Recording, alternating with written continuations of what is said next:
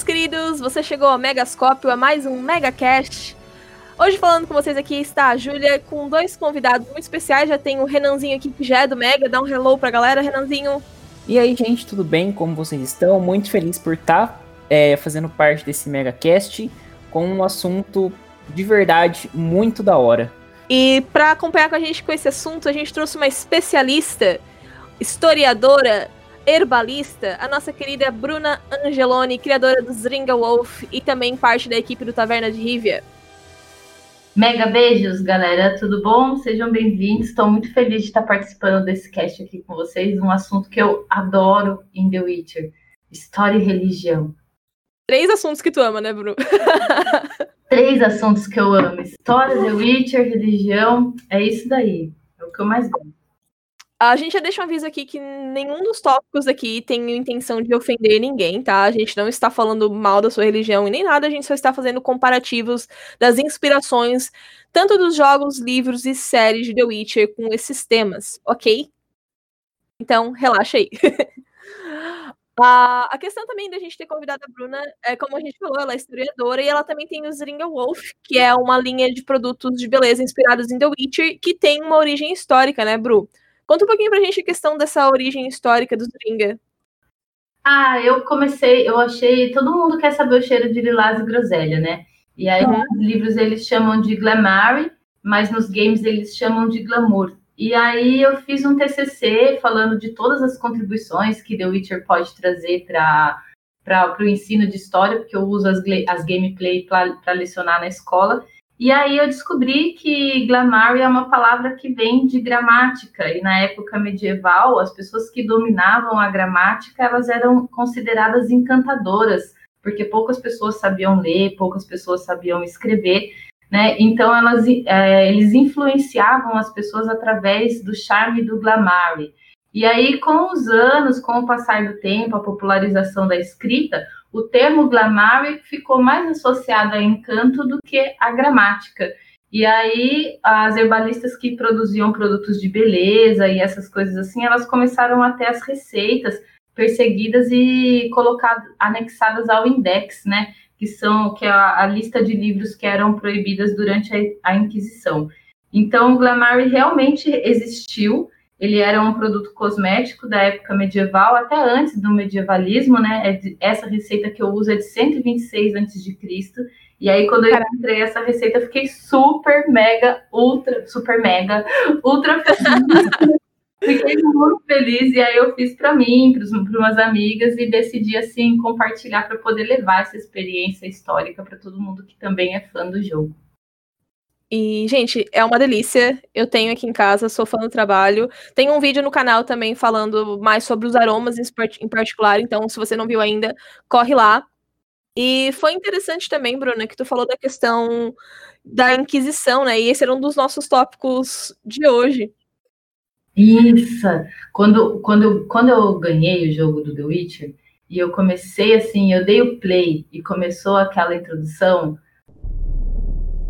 Vejo que vieram até mim, famintos, com medo, agarrando seus bebês junto aos. Na hora, o meu sininho de professora de história fez pi, pi, pi, pi, pi. Porque o discurso que aquele pregador faz na introdução do jogo é igualzinho o discurso do Papa Urbano quando ele convoca as cruzadas. Sabe as cruzadas que a uhum. de Jerusalém? Nossa, era, era mais era assim o mesmo texto, só mudando algumas palavras assim, mas a maneira de conduzir, né, a maneira de, de conduzir as pessoas assim à perseguição às bruxas, perseguição aos bruxos e tal, combater os inimigos da fé e tudo mais. Eu falei, meu Deus do céu, esse jogo é uma joia histórica. A partir dali eu já soube que eu ia me apaixonar por The Witcher e deu no que deu, né? Estamos aí com 1.800 horas de jogo e caminhando. E dentro dessa, dessa referência, a gente tem o Fogo Eterno, né? Que comanda essa espécie de cruzada sagrada com uma mistura de Inquisição também, né? Caçando as bruxas, caçando é, seres que não são pessoas, que são de outras raças, como uma versão ou diferente, né? Isso é bem interessante, da forma com que é representado dentro do jogo também. Exatamente, é como se é mais ou menos a maneira como, como os cruzados se referiam aos infiéis, né? Aos, aos judeus, aos, ao pessoal que é da religião muçulmana. Então você vê assim, a partir dali assim, eu já falei, meu Deus, esse jogo vai ser assim muito legal. E o lance da igreja chamar fogo eterno é muito legal porque muito legal, né? Porque faz toda essa referência ao cristianismo, assim, que tem o fogo como, como um dos símbolos principais, né? Porque Sim, uh, fogo eterno, o fogo representa o Espírito Santo e a purificação da alma. Exatamente, exatamente. This world is on fire. É, é,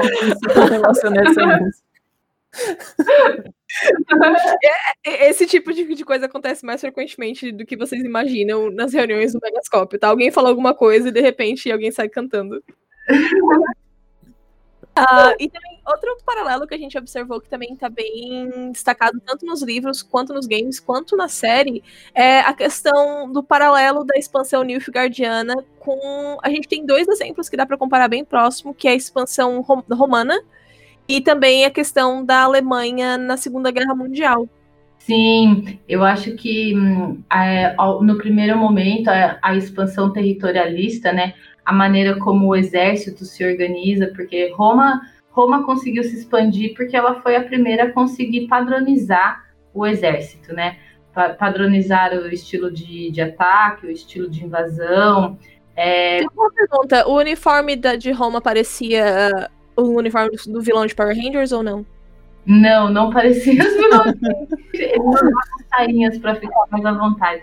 Esse paralelo que você comentou, Ju, é bem interessante, porque a própria hierarquia militar descrita nos livros e nos jogos já deixa isso bem explícito, a forma, até mesmo como o como é comandado o império, né? Toda a estrutura de poder é baseado nessa referência, basicamente. Sim, e quando você está jogando é, e você chega, por exemplo, ali é, em Pomar Branco e tal, logo no comecinho que você vai visitar a guarnição Nilfgaardiana, ele comenta da dificuldade que ele está tendo em manter a base ali, né? Em começar a fundar a base ali. E isso tem tudo a ver com o fim do Império Romano, porque eles expandiram tanto, tanto, tanto, tanto, chegou uma hora que eles meio que perderam o controle e, eram, e era difícil assim manter as guarnições mais distantes. Então ali em Pomar Branco você já tem uma outra referência, assim, já tem uma, um outro link, né, temático com a história do, do Império Romano, né, do exército romano e do exército nilfgaardiano. E também a, a, outra parte da associação com o exército alemão foi que Sakowski, que é o autor dos livros, ele viveu isso, ele é polonês, ele viveu durante a Segunda Guerra Mundial, e é, ele já disse que essa questão da guerra inspira muito o trabalho dele, além desses paralelos com Nilfgaard, também com a questão das mulheres do universo dele, porque segundo ele, depois da guerra, a Polônia virou um país de mulheres muito fortes, porque os homens morreram na guerra, e as mulheres que tiveram que tomar fronte da casa e cuidar de tudo. Por isso que The Witcher também tem mulheres tão fortes, decisivas, incríveis. Yennefer. Uh, brincadeira, tem a Calante, a Ciri. Sim, as, as mulheres são realmente muito fortes. Sim, e é uma coisa que às vezes as pessoas assim falam, nossa, mas como que o mesmo o Império Neofigardiano pode se assemelhar a Roma, que é tipo lá atrás, né? Roma, a Idade Média, ela começa com a queda do Império, do Império Romano, né? Então, como que ela pode resgatar o Império Romano lá atrás e depois resgatar também características de um exército de, que vai se apresentar mais de mil, quase dois mil anos depois, né? E o legal é você lembrar que na época que começou o movimento nazista, a gente estava passando pelo processo do humanismo, né? E muitas das, das bases de, de fundação do, da, da literatura e da filosofia daquela época, ela era um resgate da época romana e da época da Grécia, porque eles encaram a Idade Média como se fosse um hiato de ignorância, assim, um abismo de ignorância. Entre a época da filosofia que florescia na Grécia e na Roma, e aí depois da queda do Império Romano a gente vai entrar na obscuranidade da medievalidade E a gente época vai... da, da, Idade das Trevas, que eles chamam. Isso, isso, a Idade das Trevas, e depois a gente só vai, assim, voltar a ter o pensamento filosófico e tudo mais a partir do renascimento cultural. E chama renascimento justamente por isso, porque renasce, resgata essas culturas da época da antiguidade, da Grécia e da Roma. Então, embora pareça meio que impossível um exército ter características tipo de Roma e do exército nazista, a gente explica aí por esse fato. A gente estava passando pela época do renascimento cultural. Uma aula de história, galera. Olha só. Ah, é? Inclusive, o Renanzinho, antes da gente começar a gravar, tinha comentado também umas questões de inspiração da mitologia grega, né? A, a Bruna falou ali sobre também a questão do movimento do Renascimento. Na Grécia, do Renascimento, Sim, exatamente. Da, em questão da mitologia, é, acaba, não, é, acaba entrando na parte histórica, mas uma parte é, com talvez outras características que sejam as criaturas, eu acredito que principalmente de Scoia'tael, né, como por exemplo o próprio Torque, que a gente viu na série, que é um sátiro, o, as ninfas, uhum. que seriam algumas formas das dríades, que, que estão presentes na cultura grega também, e acho que acredito que muitas outras coisas que a gente pode começar a cavar e, e fazer muitos links, né? O Thor, que além dele ter essa referência do sátiro, né, da figura do sátiro, porque assim, é, a gente tem mania de analisar a história como se ela fosse períodos que são interrompidos de tempos em tempos, né? Tipo, ah, da antiguidade, um dia o mundo amanheceu e estava na Idade Média. Não é, né? É uma continuidade, é uma transformação igual à nossa própria vida, né? Eu não sou mais a Bruna que eu era quando eu tinha 12 anos, mas eu fui, eu sou a construção daquela Bruna, né? Então, assim, a gente vai evoluindo, vai evoluindo Pokémon, como eu costumo falar. Amém, né? Que, que, todo Pokémon evolua, glória a Deus. E aí, é exatamente durante o período do Renascimento Cultural, que vai ser mais ou menos entre 1400 e 1800, mais ou menos, é, aparece um mago que chama Johann Georg Faust, é, no sul da Alemanha, né? É, vai vir esse, esse mago durante esse período a gente vai ver a magia, a astrologia se misturando com a medicina e a filosofia. Ela vai deixar, a magia vai deixar de ser uma coisa, como que eu vou dizer, uma coisa obscura e ela vai passar a ser objeto da ciência. A gente vai, vai deixar de ser místico para ser científico. Isso, exatamente. Uma, uma grande, um grande temática que existe dentro do universo de Witcher a respeito disso é a aba de alquimia, por exemplo, né? Nigredo, rubedo, albedo, tudo isso são são assim processos, processos alquímicos que hoje, inclusive, o psicólogo Carl Gustav Jung ele fala a respeito da transmutação da alma. Então, é como se é transmutação das nossas percepções, da nossa relação com o mundo. Então, é como se a gente evoluísse, sabe? Assim, são os processos de evolução de percepção. E aí, nessa época, é, entre 1480 e 1540, mais ou menos, esse Johann Georg Faust, ele viveu no sul da Alemanha e ele era astrólogo, médico e filósofo. E aí ele vai resgatar toda todo esse arquétipo, né, toda essa identidade dos, dos mitos antigos e ele vai começar a escrever um livro que se popularizou muito que chama Ars Goetia, que na, na tradução da nossa língua seria a arte de uivar. Né? Então daí você já vê a referência do lobo e tudo mais. E o Torque, que a gente vê ele assim como um, um sátiro, né, na cultura grega, ele vai ser meio que renomeado, repaginado e vai se tornar um Silvano, que é um, o Silvano, ele é um daimon presente descrito já nesse livro da Ars Goetia em 1400, 1500 mais ou menos. O, é, é muito legal você ver como eles como eles fazem questão assim de rebatizar, repaginar, tipo, como se a coisa fosse novidade, mas na verdade é só uma reconstrução do que já existia antes. E também a gente vê essas inspirações de reconstrução e até mesmo apropriação na questão de Skellige também, que inclusive se for comparar os deuses que eles uh, cultuam Skellige são os mesmos, os mesmos deuses que eram cultura, cultuados na, na época dos nórdicos, né? Os vikings e tudo Sim. mais. Uh, tu, tem referências tanto nos livros quanto nos jogos da Freya. Inclusive também um, um, personagem que é presente na Lord The Witcher e que também faz referência à mitologia nórdica é o próprio Tyr, que, Tyr, que seria o antecessor de Odin. E no jogo ele é um dos fundadores da, de, da, da casa de, de Tursek. Tyr Tursek, isso. Ele é um dos fundadores de uma de uma das principais famílias ali da ilha. Dos além clãs, né? É, além das características navais, de estratégias de batalha e coisas do gênero, né? Sim, sim, sim. Aí, e é muito legal isso, porque, mais uma vez, vai sendo, vai sendo construída essa referência, porque a Idade Média em si, ela começa quando é, os vikings são romanizados.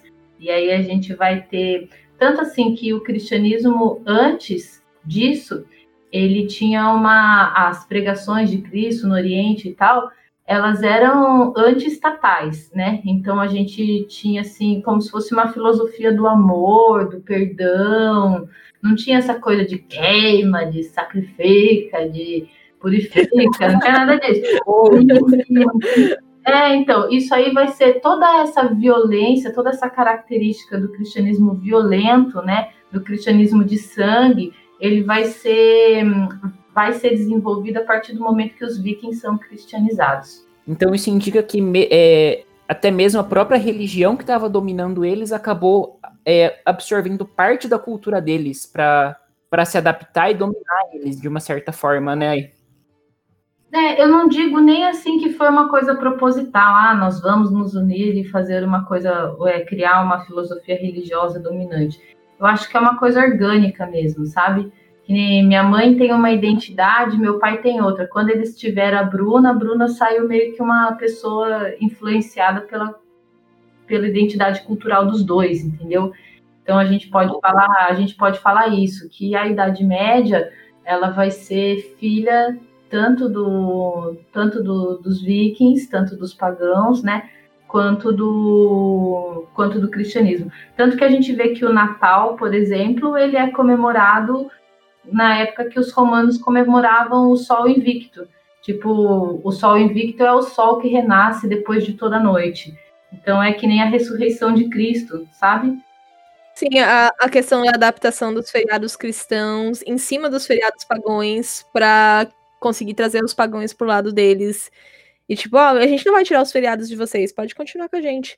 Páscoa, Natal, uh, Halloween, uh, esses feriados que a gente conhece hoje em dia, tudo tem uma origem pagã bem mais antiga. Eu nem vejo tanto assim como uma coisa de tipo, ah, vamos fazer para te dominar. Na época, como não tinha livro, não tinha leitura, essas coisas, a gente tinha que usar exemplos. Igual eu uso, tipo, The Witcher para lecionar história, eles utilizavam dos próprios mitos pagãos para poder cristianizar, entendeu? Então. Isso, é, havia muito aquela questão de resistência, né? Isso. Vou trocar tudo. Então, para facilitar essa adaptação, houve uma adoção desses feriados. Inclusive, a gente é engraçado, quando eu era criança, eu perguntava para minha avó: Ô vó, como é que Jesus Cristo comemorava a Páscoa se a Páscoa existe por causa da morte dele? E minha avó claramente não sabia explicar, ela só ficava tipo, Julia, não pergunta. Pegue. Pois é. Pois é. A, a Bru também antes tinha comentado sobre um filósofo, perdão, que me fugiu o nome de novo. O Johann George Faust. Isso, que tem uma referência na, na quest O Último Desejo do, do, de The Witcher 3, né? Isso. Nossa, essa daí, quando eu peguei essa referência dessa quest, eu quase tive um tio porque, assim, eu sou formada, sou formada em História, Filosofia, Teologia, né? E aí eu estou iniciando um projeto de mestrado em Ciência da Religião que junta todas essas matérias e tal. E o meu objeto de estudo é a Ars Goetia, que é a filosofia que foi fundada por esse mago. E na Quest, o Último Desejo, você não, é, a Yennefer, ela chama o Geralt para ir num barco, né? No navio de um mago que supostamente tinha aprisionado um Jin. E o nome desse mago que aparece no livro da missão é o nome Johann George Faust. Então, assim, você já vê assim que a, que a, que a referência é totalmente introduzida, né? Os gênios, é, os jeans, né, como a gente fala, Os jeans que aparecem em The Witcher, eles são diferentes dos, dos, dos gênios, por exemplo, do Aladdin, né? Sim. Embora tenha um pouco tenha um pouco de semelhança tal, eles são diferentes daquele daquele gênio que aparece. Esse não vai ser o Robin Williams, gente, sinto muito. É. esse esse filósofo levantou uma hipótese e experimentou umas coisas muito muito interessantes, sabe? ele criou um conjunto de métodos assim com o objetivo de evocar os gênios para realizar desejos, mas sem que esse pudesse exercer influência sobre o operador, sobre o, o mágico. E aí, do relatório de todos esses experimentos, é, onde ele expôs os métodos, as conclusões e tudo mais, saiu o livro Ars Goetia, que é a arte de uivar.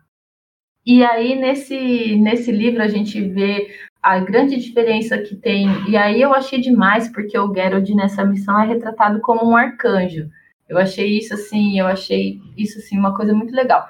Que existe uma diferença entre evocar e invocar, né? Evocar é você pedir para que alguém compareça, né? Tipo, chegar para você falar, hoje você pode vir aqui e tal, né? Vem cá, em nome da nossa amizade, em nome do nosso rolê e tudo mais.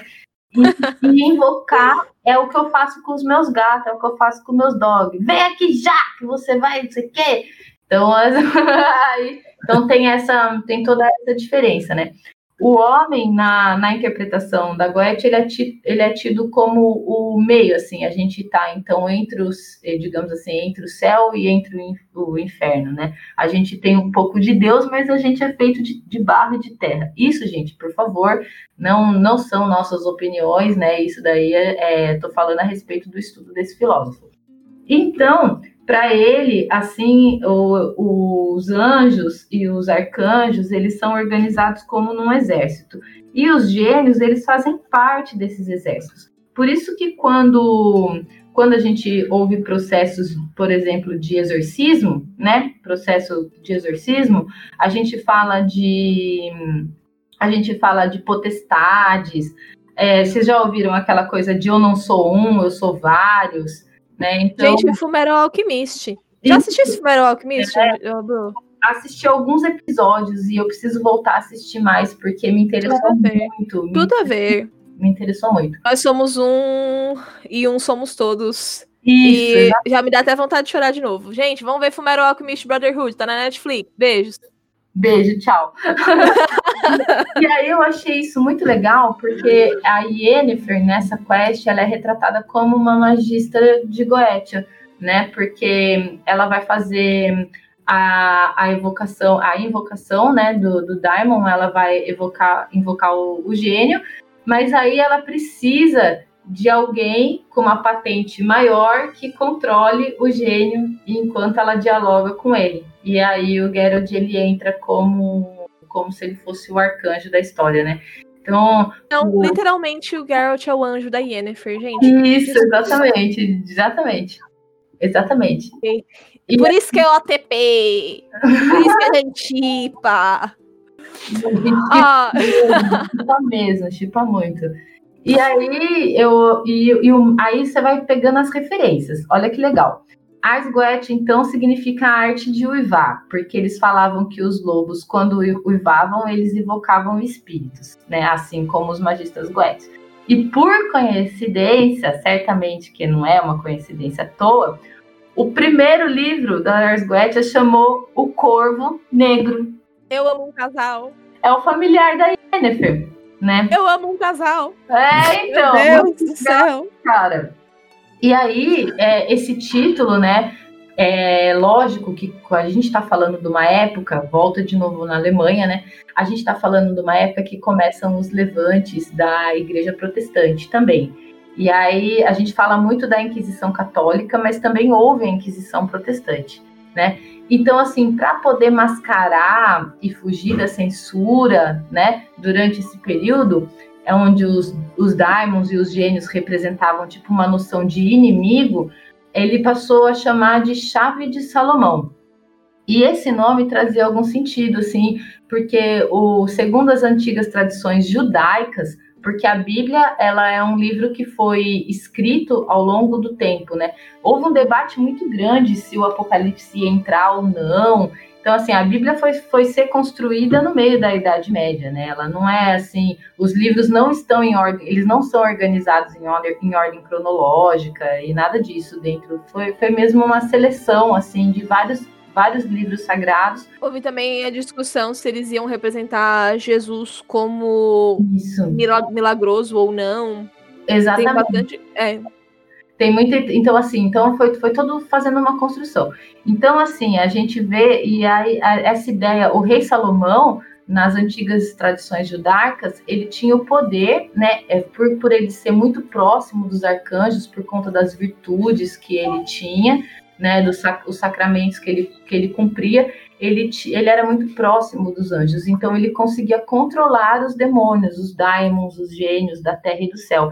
E até falam que o templo de, de Salomão, quem, quem ajudou eles a construir foi Asmodan, por exemplo. O Asmodan, embora a gente tenha esse nome como se fosse de um demônio, ele era um Jin, né, um Jin, e esse Jin, ele era, as habilidades dele era geometria, matemática e arquitetura.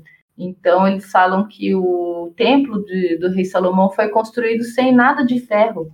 Foi só, é, foi só madeira encaixada, só, né? Então, muita geometria. Então, é muito legal ver, assim, ter essa noção, assim, né? Então, o livro passou a se chamar As Chaves de, do Rei Salomão, porque como seriam, assim, as habilidades do Rei Salomão de controlar os daimons ouvindo você falar isso, Bruno, ficou assim muito impressionado como que somente em uma obra o autor, no caso o Sapão, conseguiu encaixar tanta referência, sabe? O tanto de pesquisa, o tanto de, de, de objetos de estudo que ele não deve ter ido atrás para compor a obra como um todo, porque, que nem a gente está falando aqui em The Witcher, nada é por acaso, nada é ah, eu vou colocar isso aqui porque eu acho legal. Não, é porque tem uma explicação, tem um fator histórico ali, até a, própria região né, em que a história se passa tal. E, e é, e eu, eu, acho. Eu fico, e eu fico muito impressionado, porque a gente tá aí há, há vários anos o lançamento do jogo, e ainda eu acho que acaba sendo um dos jogos do, do jogo e há bastante tempo dos livros, e ainda eu acho que acaba sendo um, um dos tipos de conteúdo mais relevante pro, pro mundo dos jogos, por exemplo, The Witcher. Com certeza, com certeza. Sem, Sem dúvida nenhuma. Nossa, é, é muito bom. A, a capacidade não só de história, mas também as referências de filosofia. Aquela missão que tem em Velen, quando. Velen, Velen, glan, glan, glan, glan, glan. Minha amada Velen, minha amada Velen. É, aquela missão que tem em Velen de você restaurar os templos, que você encontra o cara falando que agora a ordem do Mega Man, Mega Man, então assim, é um mundo centrado no homem, na filosofia do Desculpa, homem. Eu imaginei outra coisa na hora que você falou. Eu também pensei em outra coisa quando falou Mega Man. Ele fala da referência, da referência de Nietzsche, da história de que Deus está morto, Deus ex machina. Então, tipo, nossa, cara, é a o trabalho de filosofia que é feito, assim, de tanto as referências, tanto em história quanto em filosofia, são maravilhosas. E, ah, eu preciso comentar que isso é uma coisa que a Bruna me falou quando a gente foi gravar o vídeo da Stringa no, no canal e acabou, acabou essa parte não entrando no vídeo, foi que a questão do Lilás e Groselha também é proposital, porque a, o Stringa Wolf, que é o tipo de Lilás que tem a ver com o perfume da Yennefer, atrai lobos na vida real né, Bru? Exato. Exatamente. A gente, hoje a gente tem um pastor alemão. Por isso que eu tenho um pastor alemão. Hoje a gente tem um pastor alemão. Pastor alemão, ele é da região da Alsácia-Lorena, que é um território que antes abrangia ali a, a divisão entre a Polônia, a Alemanha e a Itália. Toda, eram os lobos que habitavam toda aquela região. E a gente sabe que os lobos eles têm as brigas de matilha que muitas vezes eles expulsam, né, os outros jovens lobos machos. E aí a gente começou a domesticar esses lobos, tantos que, que em Skelling ou outros mapas você encontra cachorros bem parecidos com os pastores alemães, com o padrão de pelagem deles. E esses lobos que viviam lá, quando eles eram expulsos e eles ficavam vagando solitário por aí, a galera pensava, pô, já que lobo briga com lobo, o melhor jeito de defender as vilas das matilhas é criando uma própria matilha, né? É, lobos que entendam a gente como família deles e tal. E aí, como atrair os lobos? Eles descobriram que a esringa, tanto que existem vários tipos de lilás, que é a esringa, né? A, a planta lilás chama esringa. Existem vários tipos de lilás, só que existe uma que chama a esringa wolf, que é o lilás de lobo. E ela carrega esse nome porque eles descobriram que esse aroma atraía esses jovens lobos que estavam, tipo, perdidos sem matilha.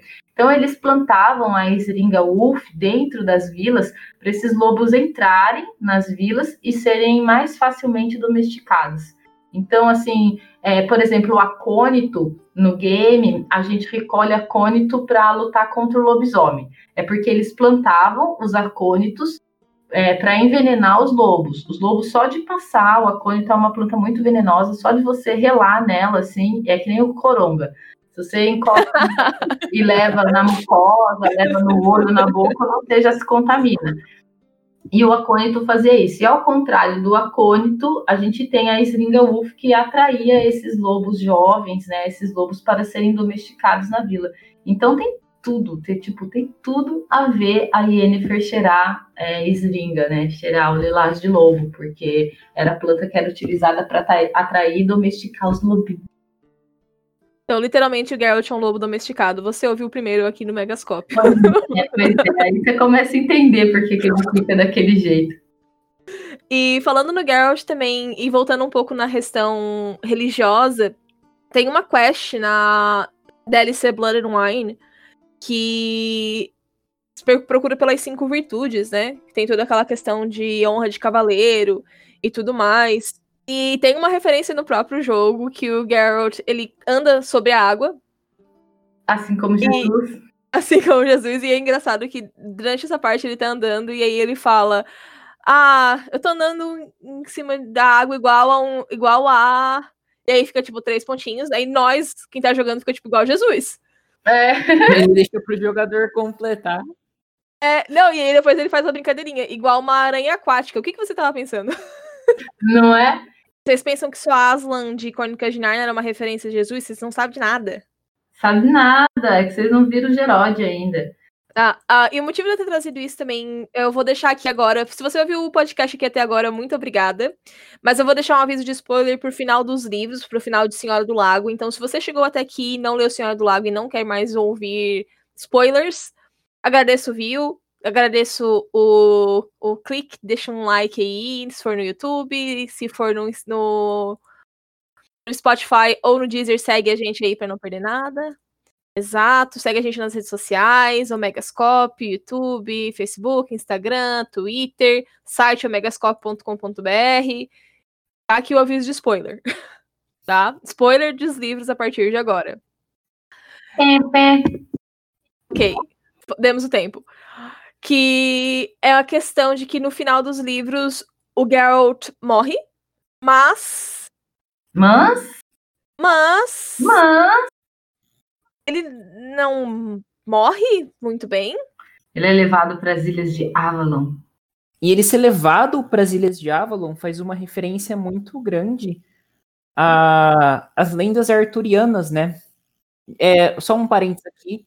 Diga-se de passagem, a gente fez um vídeo recentemente sobre lendas, não exatamente sobre lendas arturianas, mas falando sobre a série Cursed, A Dama do Lago, confere lá no canal, em que é, é uma terra em que caso o bruxo seja necessário na terra novamente, ele vai ressurgir. Então isso acaba fazendo uma referência tanto a, a, a Jesus Cristo mesmo, como também a, as terras de Avalon e tudo que acontece nas lendas arturianas, né? Inclusive, já existe muitos paralelos com lendas arturianas, com, Sim, com cristianismo, né? Inspiração. Ah, você tá daria um assunto para um outro podcast, mas a questão do Santo Grau e o fato de que o Arthur, quando ele morre, ele é prometido que vai voltar para salvar a Terra quando a Terra entrar em escuridão novamente. E é, isso é falado em, em Tempos de Tempestade também, que depois que o Geralt for necessário, como o Renan falou, o bruxo vai voltar pra salvar o mundo da escuridão e tudo mais.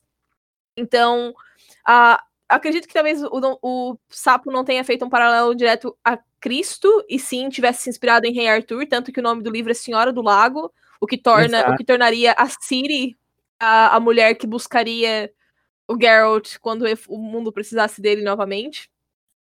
O que meio que o jogo abraça, porque é a Ciri que traz o Geralt de volta para o continente, né?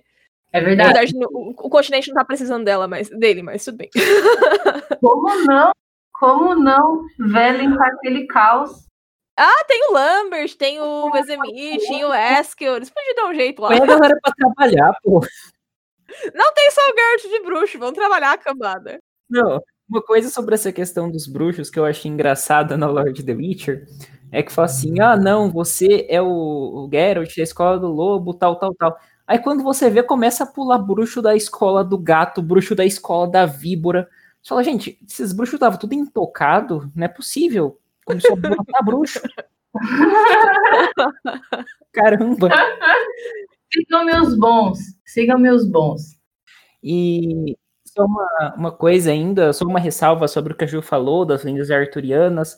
Não só a Senhora do Lago, mas também a gente tem nos livros a questão do, do rei pescador, né? Sim. Que também faz uma referência às lendas arturianas. Toda aquela parte da, da Nimue, de ser que ela é conhecida como a polegarzinha, e ela literalmente conhecida como a Senhora no Lago por morar no lago. E aí é a Nimue que faz, que traz, a, que entrega a espada pra Siri de forma metafórica, né?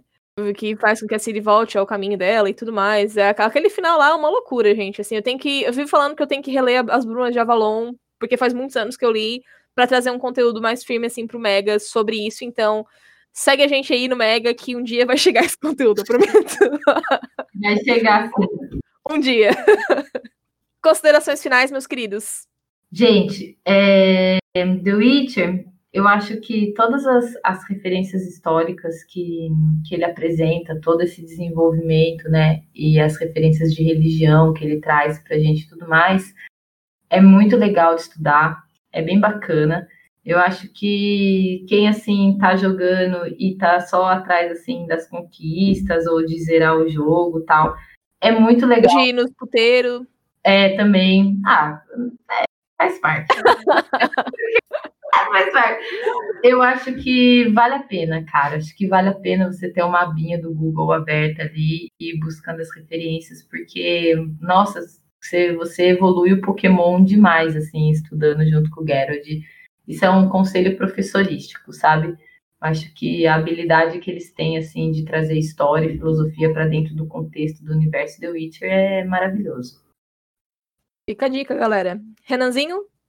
Eu queria agradecer a todo mundo que ouviu a gente, pedir para vocês se inscreverem no canal, seguir aqui e deixar uma ressalva que eu já deixei em outros podcasts, em outros vídeos, mas eu gosto sempre de falar isso que é para a gente tentar fazer o máximo de pessoas possíveis à nossa volta é, não enxergar o jogo como somente um jogo. Porque por trás da, daquela matança toda que a gente faz no, com Filha da Puta Júnior e toda a violência que, que agrada bastante, não vou mentir, é, a gente consegue aprender muita coisa. Por trás de todo o jogo acaba tendo uma ideia, acaba tendo um, um conceito e para mim, particularmente, eu acho que isso é um dos pontos de destaque nesse, nesse tipo de mídia, porque ele consegue agrupar muitos tipos de conhecimentos diferentes e que, de uma maneira ou outra, pode trazer muitas coisas boas para a nossa vida. Exatamente. Fica a dica parte 2. Então é isso, meus queridos. Uma baita de uma aula de história nós tivemos hoje. Continuem seguindo firmes e fortes, aprendendo com videogames, aprendendo com filmes, lembrando que é preciso ter horário crítico nas mídias que vocês consomem. Né? Mídia não tá lá só por ser mídia. Às vezes está, né? Mas a, a maioria das vezes não. A gente também Exato. tem um podcast falando sobre política na cultura pop, que, que, aborda um pouco desse conteúdo também, se for do seu interesse. E continue acompanhando a gente aqui no Mega. Mega beijo para vocês e nos vemos na próxima. Até mais. Falou, gente.